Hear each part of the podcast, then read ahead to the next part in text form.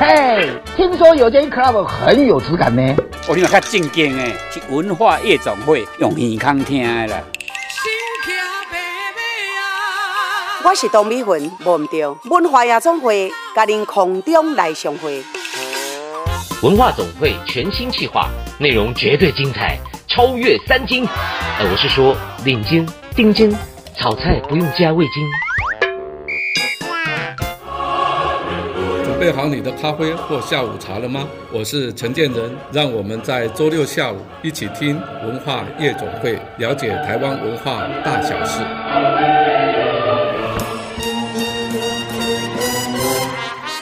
文化夜总会，狼客啊，进来哟！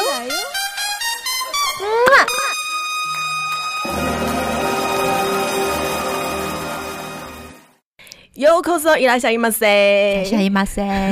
一开始给你来个日文，欢迎说光临文化夜总会，我是安心，我是腾哎。为什么要讲日文呢？因为我看了一下我们制作人给我们的今天的流程，今天非常的 Japan 啊，很 Japan 霓虹，对啊，非常非常啦。然后我就在想，因为日本现在也到年底了嘛，日本不是都会有一些忘年会嘛，嗯、就是有点类似我们的尾牙的概念。嗯、然后你有印象中比较深刻的尾牙吗？我都还好哎、欸，因为我对于我我我都觉得还好，都还好，我没有什么觉得印象深刻的尾牙。我有哎、欸，因为我曾经有吃过全素食的尾牙，哦，蛮好的啊。对，因为我那时候是在一个。比较有宗教团体色彩团里面工作，okay, 嗯、然后呢，就是他们的尾牙也是我人生当中毕业的第一个尾牙，我就吃素食，嗯、我觉得哇，嗯、印象非常深刻。我还抽了奖，哦、还抽到了我人生第一个，待会我们文化很有事要讲到的东西，所以先来进第一个单元，文化很有事。文化很有事，真的很有事。我是周明轩，我们一起来搞事。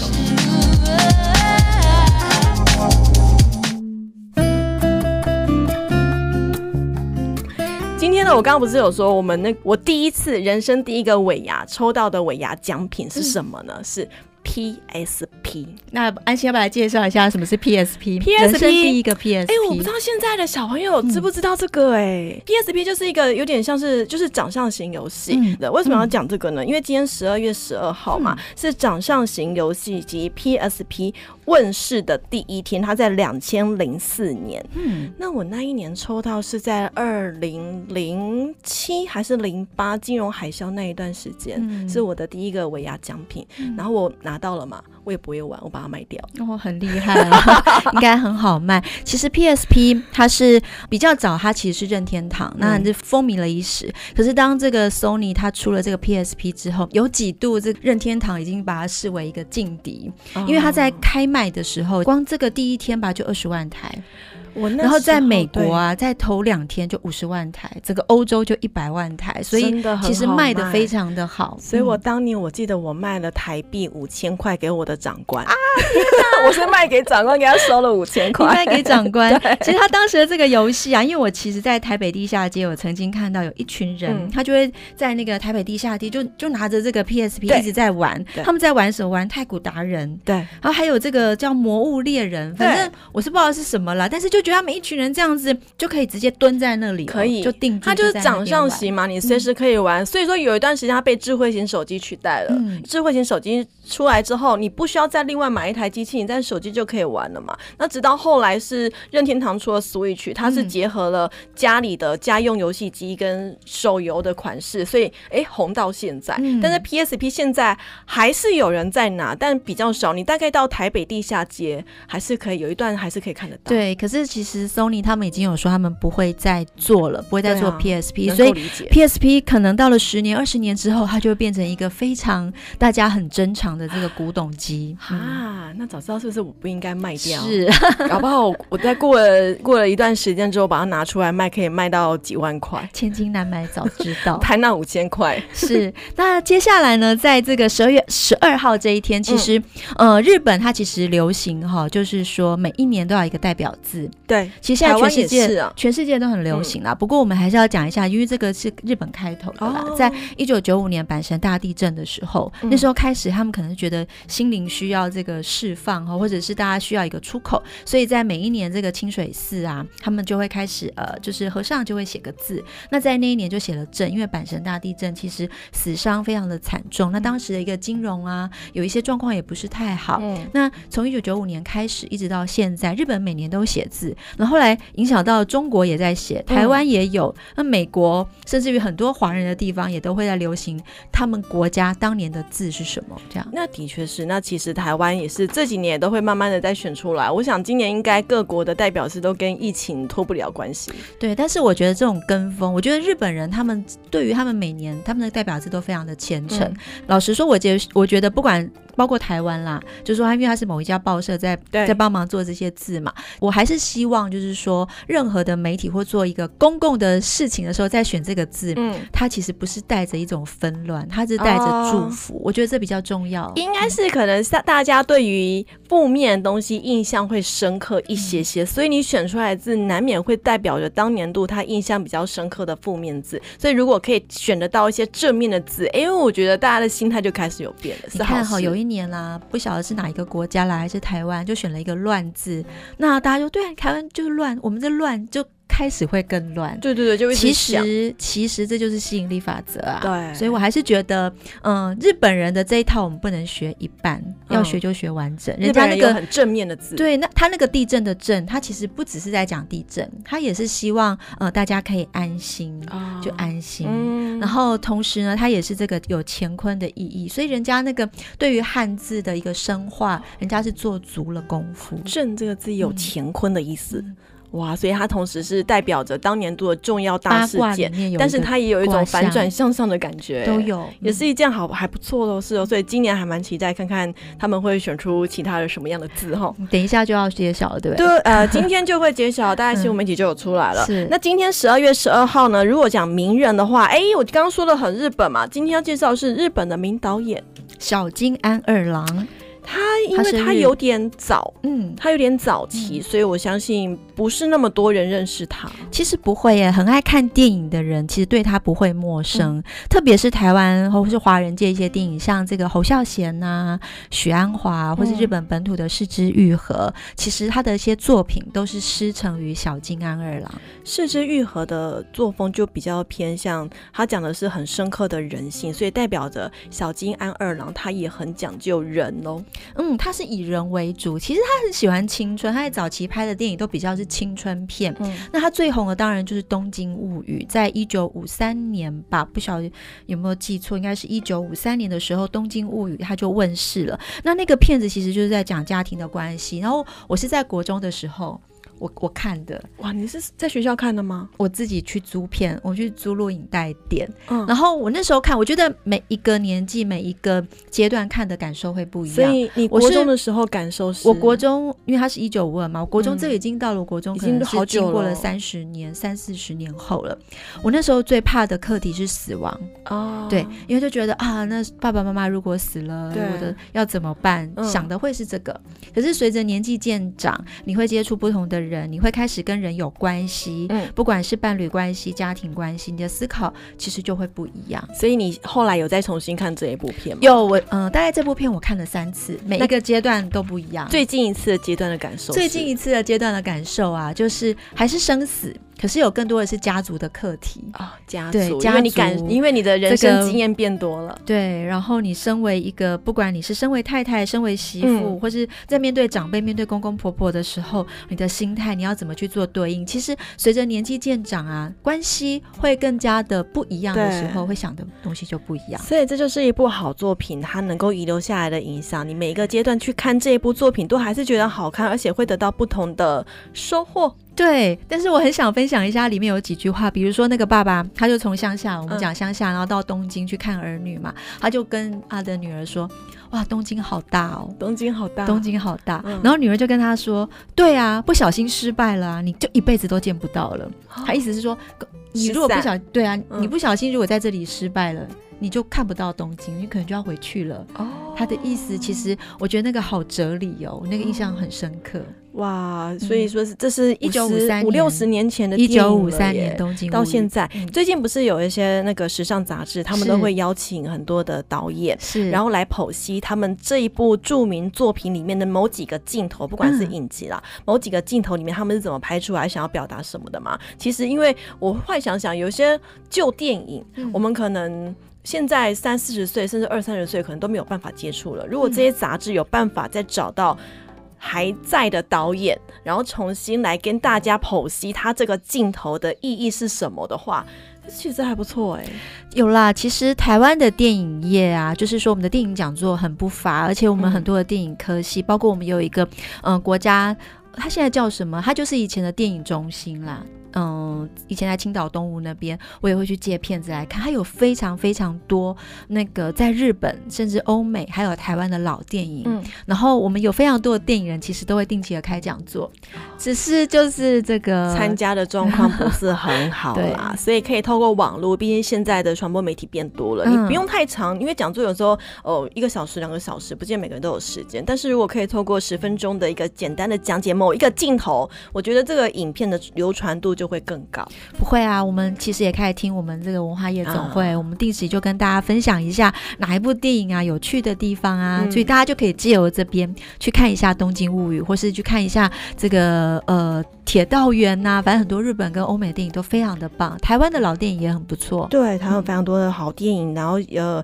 其实你可以发现有一些嗯互相关联性的。所以这今天我们告诉大家，认识一个导演叫做小金安二郎。是休息一下，待会来。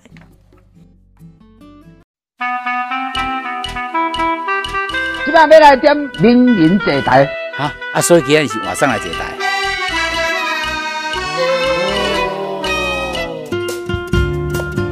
回来，文化夜总会之名人来坐台。这个安心，我们这个阶段，嗯、因为我们俩都自自诩为自己是妈妈，对。但是我们在今天的来宾面前呢、啊，我们根本就 算是输很大一截，输很大一截。不管是这个外貌啊，或者是应对，我们今天的妈妈呢，真正的妈妈，她是来自于啊、呃，我们调通了 Blaza，Blaza，对，Blaza 怎么念？你的店名要怎么念？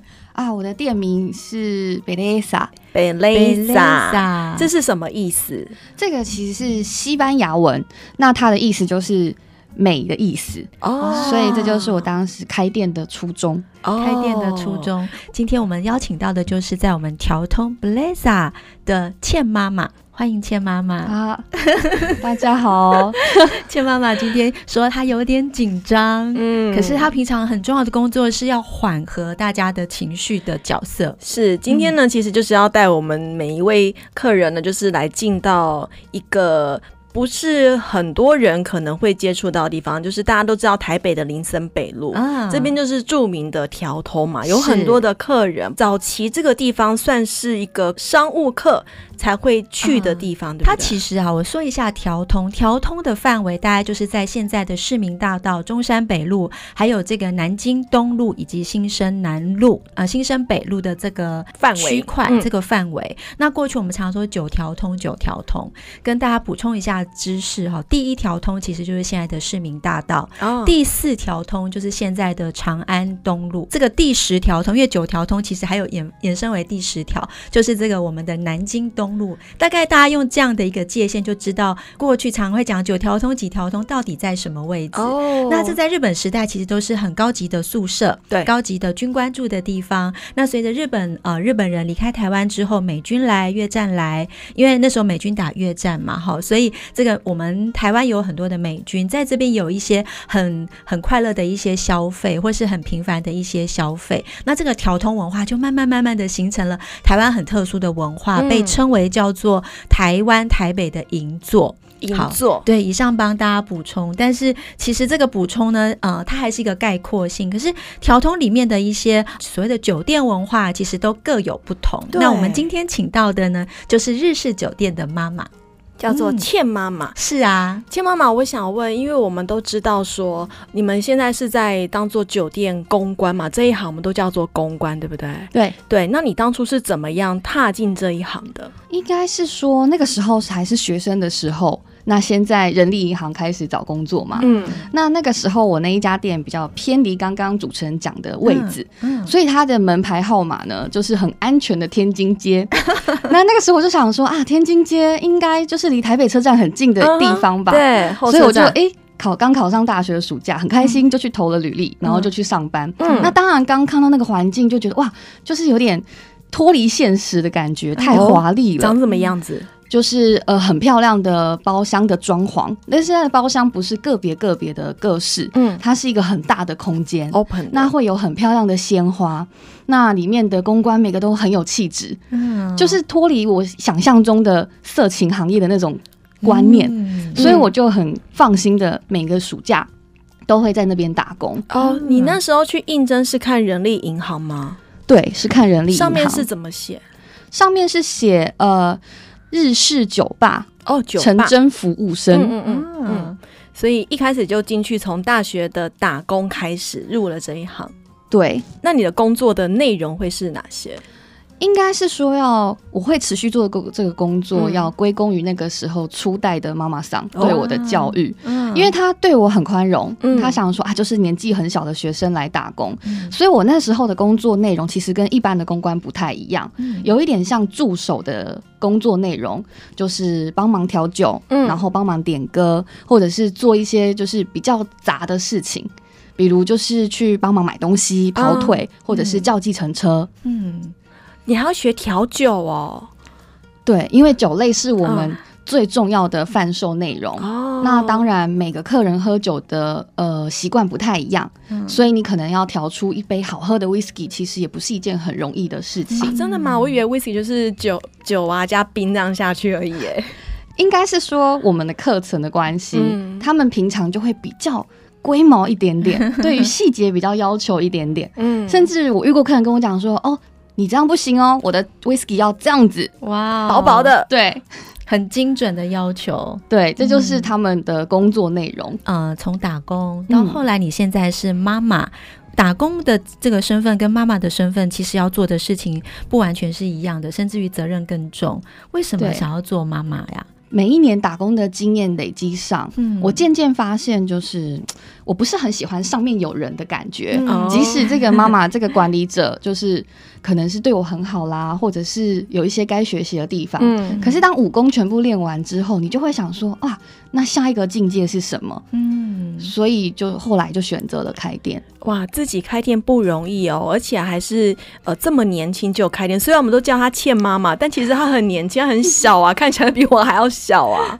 其实我以前啊，很久以前，大概十年前，有一个很有名的一个一本书，叫做《银座妈妈嗓的说话术》啊，是。那个时候啊，是一个心理医师啊，他推荐我去看的。然后我看的时候，我想，哎，为什么我要去看银座妈妈桑的说话术？嗯、那一番我真的觉得，哇，那里面有好多的学问哦。你怎么去观察一个人？嗯，怎么跟他互动？你听到的一些故事，你只能听，你不能嘴巴不能出。就是在酒店，在公关的这一行，其实是非常的不容易的。他甚至于，嗯，是比很多的工作要更加的谨慎，更加的敏锐，甚至要更温柔。所以你的这些。所谓的这个每一个武功的秘籍啊，到底都是怎么累积来的？怎么累积的？其实观察很重要，嗯、因为进这一行不会有人带着你，就是一步一步 SOP 慢慢学。嗯，所以你刚刚说的敏锐度，其实是公关最需要具备的其中一个特点。嗯、那最初级的当然就是调酒。嗯，那接下来就是学会观察。是，那学会观察之后就是倾听。嗯，那倾听之后就是要适时的做出反应。嗯，那这一阶一阶不同的，就累积造就一个公关它的内涵哦，这很不容易耶。比如说你的同事万一是据点王，你怎么？因为你是个妈妈了嘛。是，如果遇到你的这个你的伙伴是一个据点王，你会，不会聊天的怎么办？沟通，或是他一个，他也是个惊叹王，就是什么都哦都过度反应。是，那会不会又把客人吓跑？你又你是管理职，我觉得这好不容易哦。所以你每一个。嗯不同的客户，你要配给他他相应的人，嗯、因为像你刚刚说的，不管是据点王或者是惊叹号王，是、嗯、他其实也是会有喜欢这样子的类型的客人。哦。所以首先第一要务是你要摸清楚客人到底喜欢他的个性是什么。对，你有没有曾经在呃打工刚入行的时候啊，你在调酒，在桌边调酒嘛，桌边服务嘛，嗯、你总是会先用观察，但你有没有犯错的时候，嗯、就不小心踩错情境呢？啊、一定有，但是犯错反而会让你记得深，学的快。嗯、能讲一下当时是怎么样吗？当时是怎么样？嗯啊，因为那个时候刚从学。高中生要考上大学那个暑假，所以其实本质上还是个小孩，嗯，不太清楚这种哎、欸、五光十色，啊、或者是每个客人要干嘛。嗯、那那个时候对于我来说，我觉得酒就是一个浓度很高的饮料，嗯、所以呢，我在调酒我都会调的非常非常的淡。因为我会以我自己的酒量去衡量客人该喝的东西，那那个时候就因为这样子，不管是被妈妈啦，或者是公关，或者是其他客人，都因为这件事情被念过。你们酒好淡哦，对吗？就抗议过。一般职场被念啊，都会很沮丧。可是如果在公关业被念啊，那个心情会是什么？因为我觉得是不一样的。你被念的时候，你会觉得很挫败吗？还是还是会还是会？因为他还是工作职场的一部分。嗯嗯嗯，嗯，所以就是赶快去想办法求教，赶快找人来教你，对不对？对，赶快学说啊，浓度大概要多少？然后这时候就会有很好心的客人说：“我告诉你，我的要几公分哦。”啊，就是刚刚那一位客人。对，然后说：“哎，你的冰要放多少？我喜欢喝什么样的口感？这样子。”是。那你有遇到好客人啊？这样会教这样教你？哎，我觉得他很 nice。对，我觉得。这些好的客人都是我们做这一行的宝物，嗯，都是你们做这一行的宝物。嗯、那因为呃，倩妈妈她是在日式酒店里面呃工作的，所接的客人其实就是一般的商务客，是以日本人居多，对不对？我们基本上都是以日本人居多，嗯、但是会掺杂一些台湾的客人，台湾的客人，所以是讲日文的吗？基本上他们都会具备日文的能力哦。所以在现场聊天也是都是聊日文哦，对，代表着公关的语言能力也很重要。对，日式酒店的公关语言能力其实是基本，是基本的，只是基本而已，它是基本，它必须要精通吗？还是略懂口语化？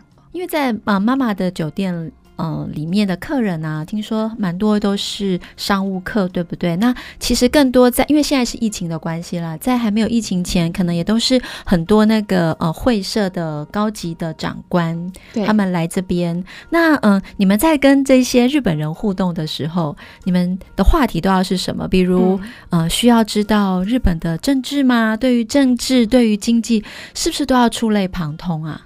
需要懂一点点，嗯、但是因为他们现在住在台湾，嗯、一切都很陌生，嗯、所以他反而不会想要跟你聊日本国内的政治或经济，他会想要跟你聊台湾的事情。嗯，比如说呢，比如像之前我们的选举，嗯、他就会问说：“哎、欸，那你们的呃总统需要具备什么样的条件，你们才会选他？”好难啊！现在很多人都自己都不知道了。对，或者是哎、欸，现在疫情你们景气好不好？嗯，因为做我们这一行是最。敏锐度最高的，可以感受到各行各业的景气的，就是涨幅。哦，对对对，因为像前一阵子，正好也是我想问的啊，最近的疫情有没有影响到你们日式酒店的生意？呃，以我们家来说，是有掉大概两成左右的业绩，那其实蛮多的哎。对，因为这两成是仰赖于就是每个月会固定出差来台湾的商务客。那你们这行有分叫做旺季或淡季，在一年的什么时候吗？哦，有，我们的。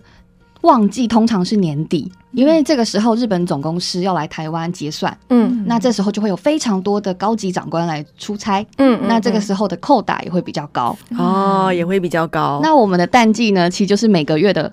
发薪日前，大家都很穷，每个月发薪日前，对。然后那其实跟一般行业其实都是差不多的，差不多。对对对对，所以说其实没有什么差别。嗯。那在日式酒店这边，大家会很好奇，因为毕竟它的消费是有一定的层级，不是每个人都可以接触到。所以既然我们今天都访问到倩妈妈来现场了，我们一定要了解一下，到底日式酒店我们看到的会是什么样的一些，包括了装潢啊，或者说我今天我踏进去你们的，哎，怎么念？不辣。咋？贝雷扎，贝雷扎之后呢，我会遇到什么样的一些服务过程啊？你是说以就是没有来过对对对，如果是第一次进去的话，啊，先拿摆设来说好了。条通的店通常都是二三十平左右的小小的店面，所以它里面的装潢会比较雅致。嗯，那当然就是很。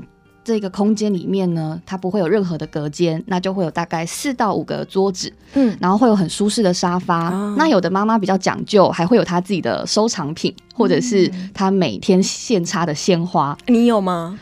嗯，那个是比我在更进阶的妈妈 桑，我还在学习培养当中。对，那进去就是会一个啊很放松的感觉。嗯、那装潢会是这样子，那接下来就是会有诶穿着长礼服，然后打扮得宜的公关会来接待你。嗯嗯、那我们一开始最需要送上的就是热毛巾，这是日本的服务业一个很重要的一环。热毛巾的意思是让你转换心情，然后让你有点醒脑。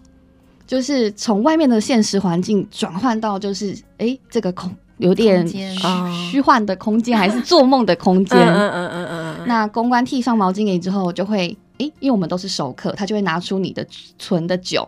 那他就会帮你调一杯，就是最适合你口味的酒。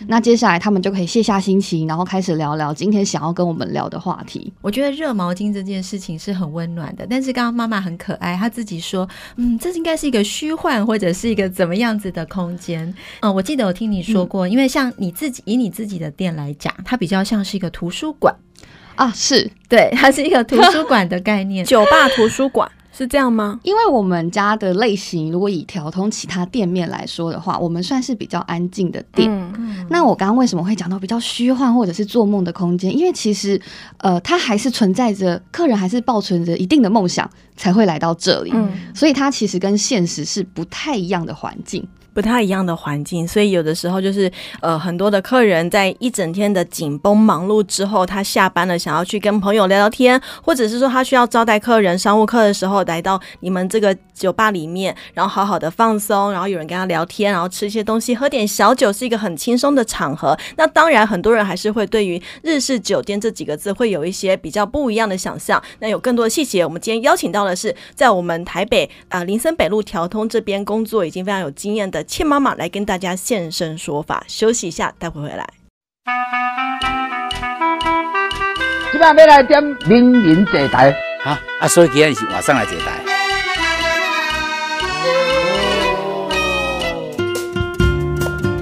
欢迎回来，文化夜总会之名人来坐台，我是腾哎我是安心。嗯，我们今天要邀请到 Belleza。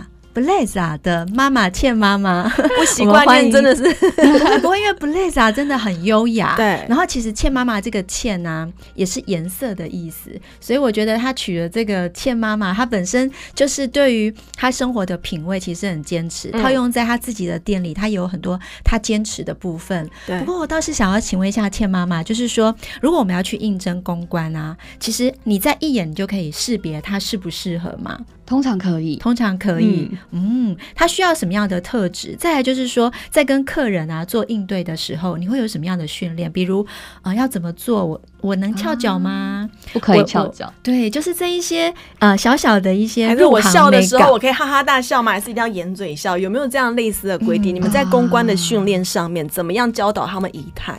好，我先从就是我怎么。确定这个女生适合我们家是呃，我们家的公关呢是属于比较就是温柔型的，嗯，像腾 A 这样子吗？哦，还不错。那当然，公关的颜值是。基本的，嗯，那接下来我刚刚说温柔型之外，我比较在意这个公关的品格，嗯、品格，对，因为做这一行有时候会遇到很多就是出乎你意料的事情，嗯、那这个时候每个公关的选择那条线的拿捏就很重要。讲白话一点，就是会不会谈恋爱吗？会不会谈恋爱，或者是利用这个工作去得到更多不正当的收入？哦，这个好难分辨吧？但我我觉得千妈妈好棒哦，她她其实啊，把这个酒店公关啊定立了一个很棒的一个界限跟规范呢。对啊，分享一下。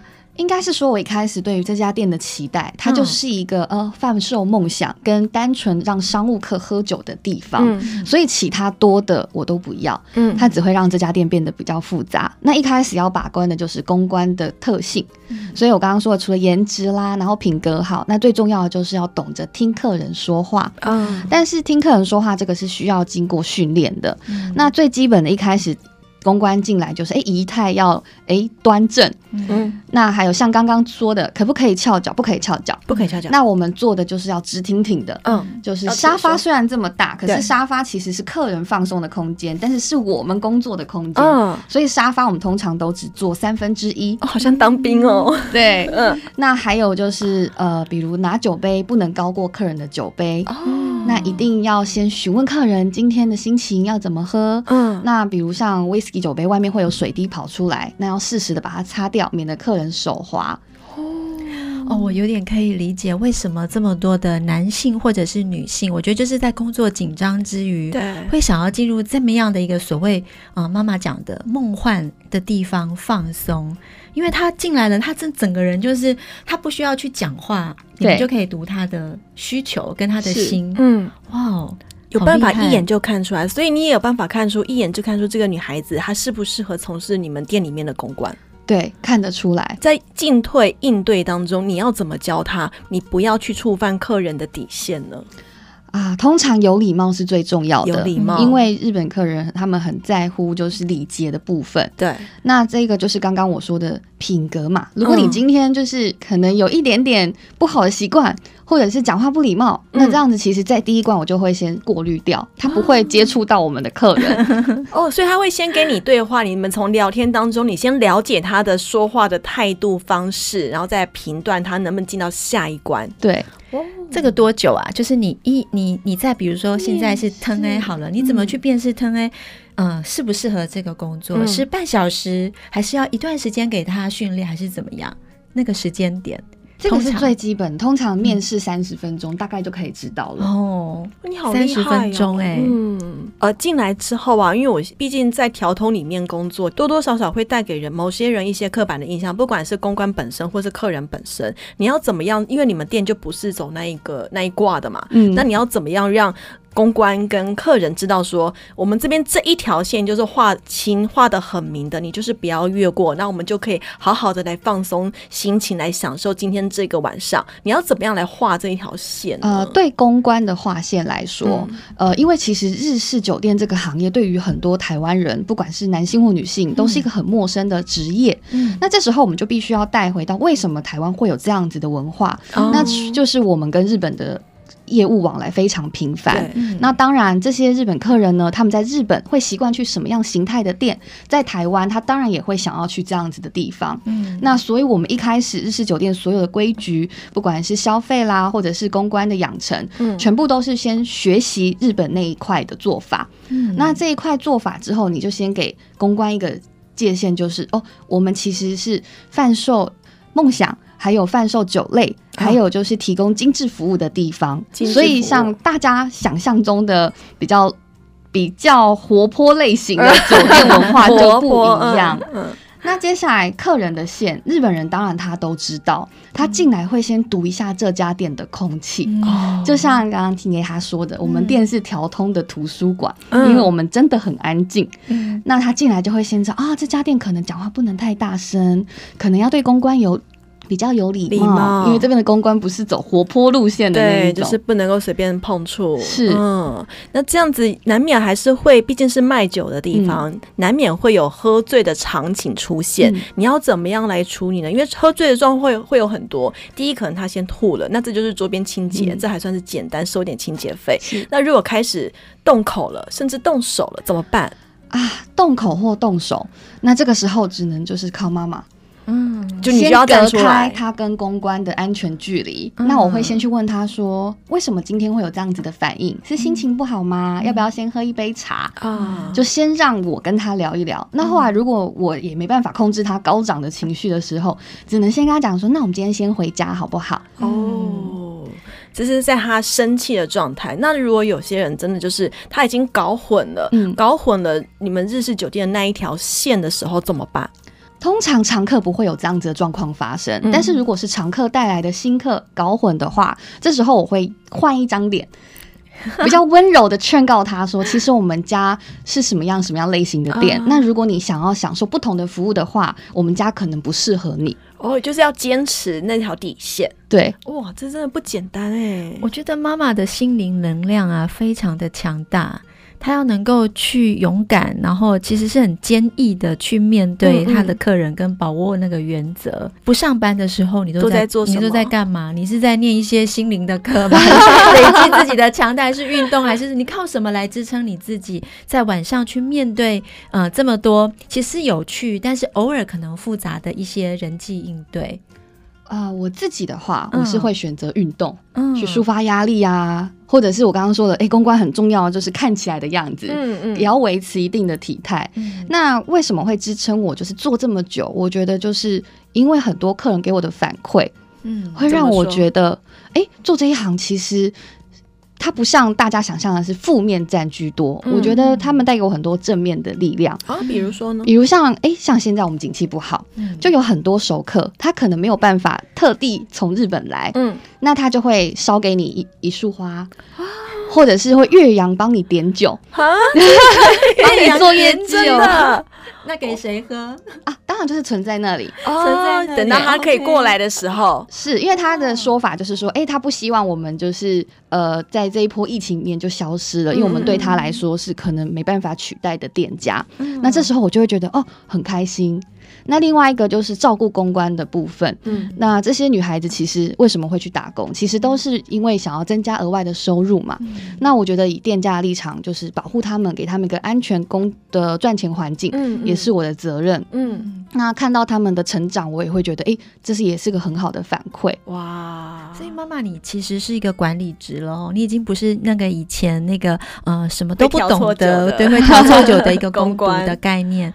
那你呃，比如说真的遇到了、呃、你的公关，他出了一些状况啊、呃，可能家里突然有一个问题，他情绪没有办法去控制，或者是说啊，真的呃看了一个客人，他真的好喜欢，嗯嗯，那他会来跟你倾诉他的这个苦恼吗？那你又会怎么去跟他做建议呢？啊、呃，如果是家里的问题的话，是那店家能帮忙就尽量帮忙。比如就是哎情绪不好，少排一些班，嗯，或者是哎可能金钱有困难，那我们店也有预支的制度，嗯。那如果是客人的感情问题的话，通常我会先去观察那个客人到底适不适合这个女生。哦、嗯，那如果是适合的话，我就顺其自然。那如果今天他真的不适合的话，我可能会。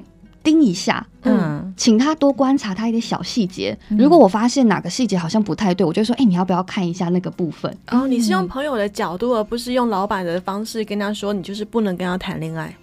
呃，当然这个时候只能用朋友的角度，哦、或者是前辈的角度，嗯，去跟他分析说，你这一场恋爱是不是会有好的结果这样子？对，哦，这也是一个学问哎，是学问。当妈妈想真的是不简单，然后难怪我们当的这么累 好辛苦哦。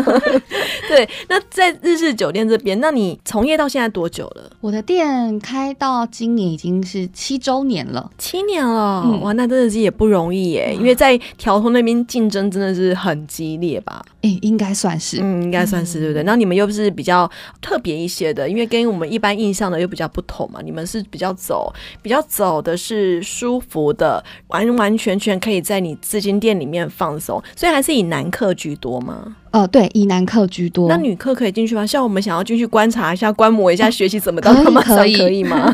有一些日商的女职员也会来我们店。嗯、那女职员在里面的呃流程也是跟男职员是一样的吗？对，一模一样。是也会有一个公关啊，跟他聊聊天。对，而且如果今天是男女客一起来的话，嗯、我们的重点其实会放在女客身上。哦，为什么？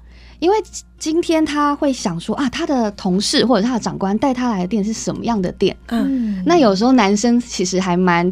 在意身边女生的意见，oh, 那这时候我们先在这女客人面前把服务做得很好，嗯嗯，她就会觉得，哎、欸，以后我们长官去那家店应该不会有怪怪的事情发生吧？哦，oh, 就会比较放心。对，妈妈讲刻板一下，妈妈讲的这个概念啊，我要岔题一下。嗯、你知道，就是我们去拜土地公的时候，嗯、旁边如果有土地婆，有的人就会建议说，你先跟土地婆说话，因为土地公怕土地婆。你如果要去求个姻缘，或是去求个什么顺利，对，你就先跟土地婆说：“土地婆婆，我今天这样这样，那嗯，你这样好不好？我如果今天想要这么做，你可不可以帮我跟土地公也说一下？嗯、是不是有点这种概念？有一点，先在重要客人身边安插一个你自己的心腹或亲信、嗯、或是朋友。嗯，哇，这样子果然是很厉害耶。那讲到拜拜，你们酒店会有特殊的拜拜或者是传信仰吗？”应该是说同业大部分都会有各自的信仰，嗯，但是像我们店比较单纯，就是刚刚说的土地公、嗯、哦，附近的土地公这样定期去拜拜这样子。对，哦，我在跟倩妈妈每次这样就是。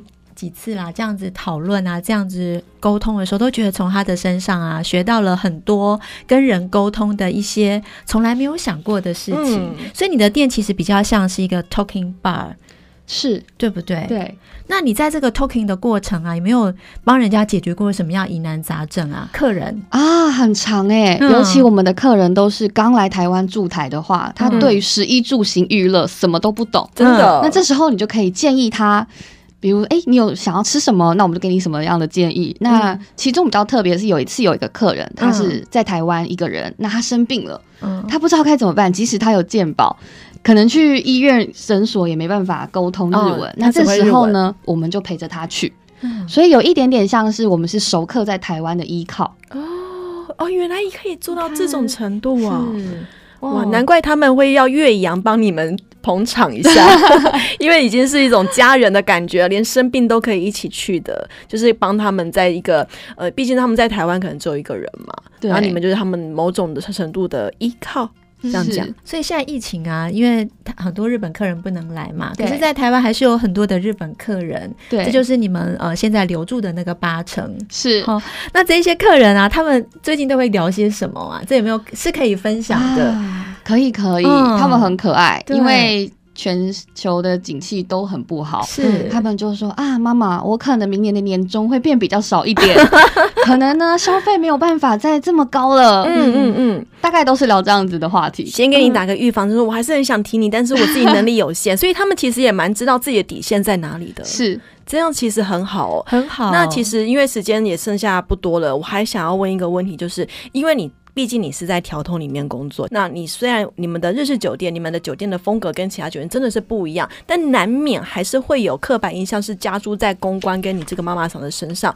那你在面对这些刻板印象的时候，你该怎么办？你有没有想要很想要把这些刻板印象撕下来，或者是说你就用另外一种方法去呃跟你的公关教育公关，或者是在你自己的心理建设上，你要怎么做呢？我觉得这个既有的刻板印象要撕下来并不容易，但是我觉得只。能从公关或者是我自己的言行做起。嗯，我觉得呃，因为要让一个人尊重这个行业的话，他要先了解。但是这个行业其实它很特殊，它只属于就是我刚刚说的少部分来台的日本人。嗯，那只要这些客人呢，他了解这个业种，然后懂得尊重我们的话，我觉得在做这一行就已经是很足够的了。嗯，也是可以支撑你继续做下去的原因。对，因为像我知道有一些嗯比较做一。般所谓酒店的那一种，它真的生命会非常的短，不会像做可能做个一年就算很长了，对不对？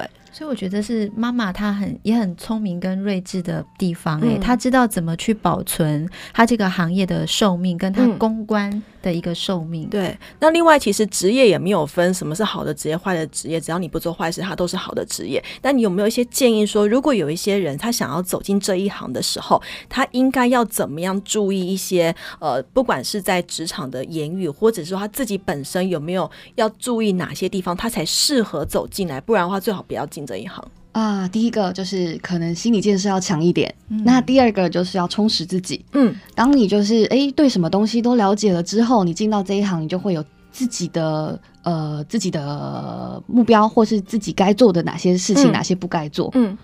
所以说，你看，像日文也都一定要，语言能力是最重要的。语言有没有？语言是基本。我还听过说，以前还有一些妈妈还要会插花、会写字，就是琴棋书画最好都要会。对，还有会打高尔夫球，哇，好多都要会哦。那真的不是一般人可以做得起来的哦。所以说，呃，其实这一行是有非常非常多的想象啦，很多想象是加注在你们身上。那你们也是呃，坚守好你们自己的底线，然后做好你们自己该做的事情，然后去服务客人，因为。因为这才能够做得长久，让大家彼此都很开心的可以享受这个美好的夜晚，这真的是不容易哈。那我们今天的名人坐台单元真的很开心，我们终于请到了一位妈妈桑 来给我们现身说法，教我们一下怎么样当一个好的妈妈桑，以及如果你对呃日式酒店有很多的幻想的话，我们今天都来告诉你了，所以你可以仔细听一下。我们今天节目真的是很难得很难得可以邀请到妈妈桑倩妈妈来到节目当中，妈妈谢谢你啊。谢谢大家。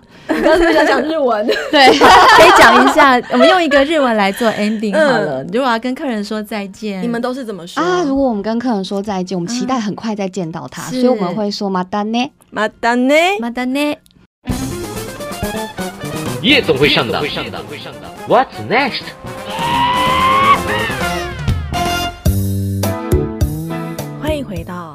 夜总会，我是安心，我是腾 A。因为我们刚刚访了倩 妈妈之后，我就在想，我的嗓门应该要放小一点。你知道，每一次我们在录音的时候，我发现我的嗓门、我的音波特别大呢。哦，真的吗？可能是靠麦克风太近，因为 安心每次都会提醒我说：“靠近点，靠近点，靠近一点，哈，太太小了。”但是呢，你会发现到啊，倩妈妈她真的会有一种日文腔，你有觉得吗？嗯啊，她会，对，我觉得好可爱，她会忍不住会很想要讲一些日文出来。我觉得那个。霓虹的这种文化已经内化到他的这个身体里面了。对对对对，嗯、这也是另外一种我们所不知道的文化，大家也都可以去另外一个角度来去看它哦。嗯、那夜总会上档，今天要告诉大家的活动好精彩哦。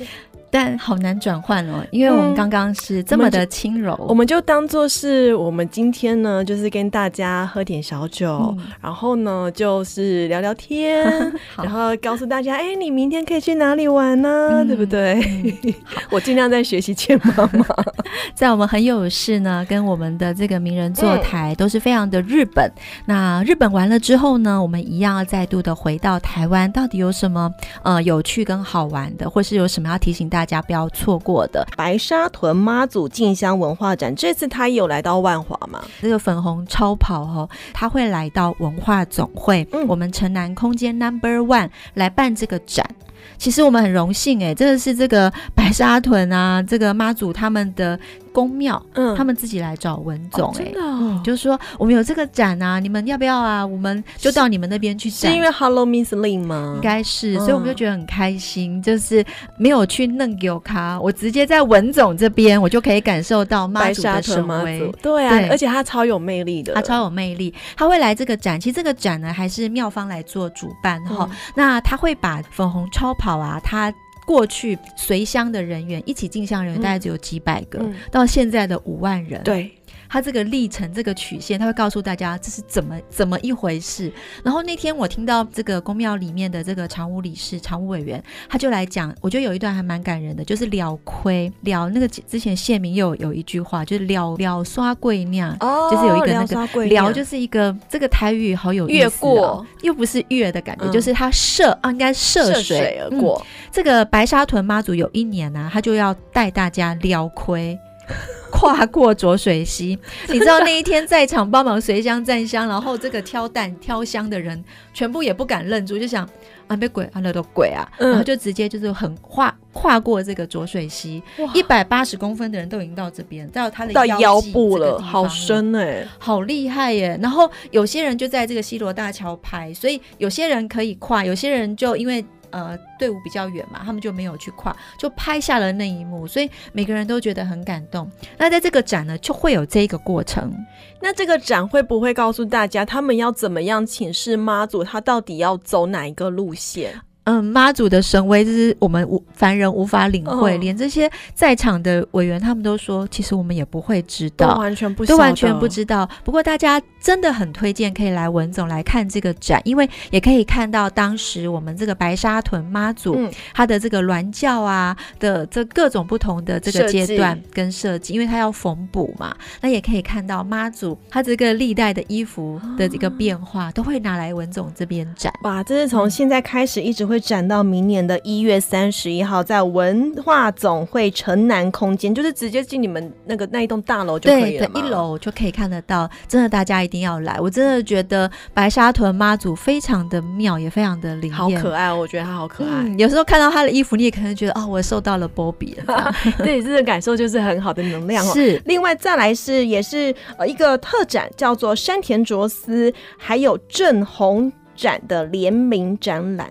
微缩人生的特展哦。这郑宏展老师，他其实跟文总有一些渊源哦。嗯、我们文总的匠人魂有一支，在今年其实我们就做了这个微缩模型篇。郑老师他非常的厉害，他就是念复兴美工的，后来就到日本去求学，在日本求学就开启了他这一连串微缩模型的际遇。嗯、那时候我们在匠人魂的影片其实都有提到。那这一次呢，他也跟这个他的好朋友山田卓司一起在我们的这个呃华山一九一四文创园区的东二 D 区，他来办这个展，所以大家都可以看到这个微缩模型很妙跟很迷人的地方。讲、嗯、一下什么叫微缩模型哈，其实它就是迷你模型，就是把呃一般的实体的物品嘛，把它放的很小很小很小，嗯、就是有点迷你化的感觉，很其实很可爱。但是你可以看得到那个难度在哪里，因为你要做的跟它。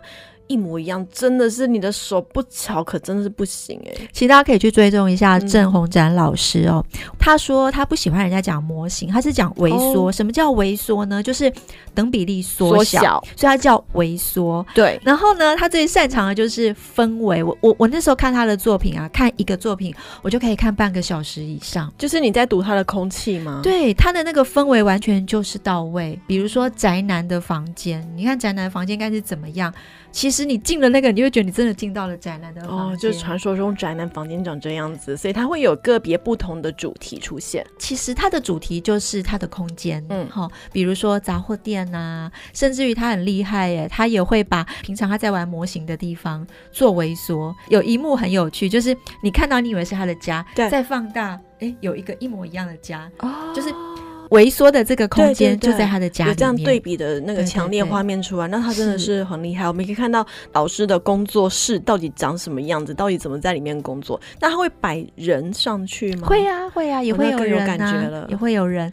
嗯、呃，他其实曾经哦，这个台湾选举嘛，他也曾经错过呃，我们上一次总统大选候选人的这个直步棋，在这个马路上，哎，真是。很拟真啦，你你如果在那边看，你会觉得你可能就是小人国里面的那个小人，然后可能格列佛会突然出现这样，格列佛突然出现。好，如果大家想要多了解一点的话，你在去看展之前，记得先上网搜寻“匠人魂正红展”，你可以先预先了解什么叫做微微缩人生到底是什么，你多了解一点，然后再去看这个特展。这个特展是从十二月二十六号一直展到明年的四月五号，它在台北的华山一九一四文创园区，这这礼拜我们讲的活动都是在台北的活动哦，因为、嗯、呃有蛮多的展览，台北有的时候还是有一些优势啊。我大家留在台北，对对对对，大家留在台北玩。嗯、然后如果你要来台北玩的话，最近有很多的一些呃住宿专案啊，不管反正你去来看，在文化总会城南空间的白沙屯妈祖进香文化展以及山田卓司正红展联名展览，这边你可以看到他的微缩人生特展，嗯、希望你都会喜欢。你可以上网 Google 一下，那文化夜总会下礼拜见喽，一定会喜欢。嗯嗯，拜拜，拜拜。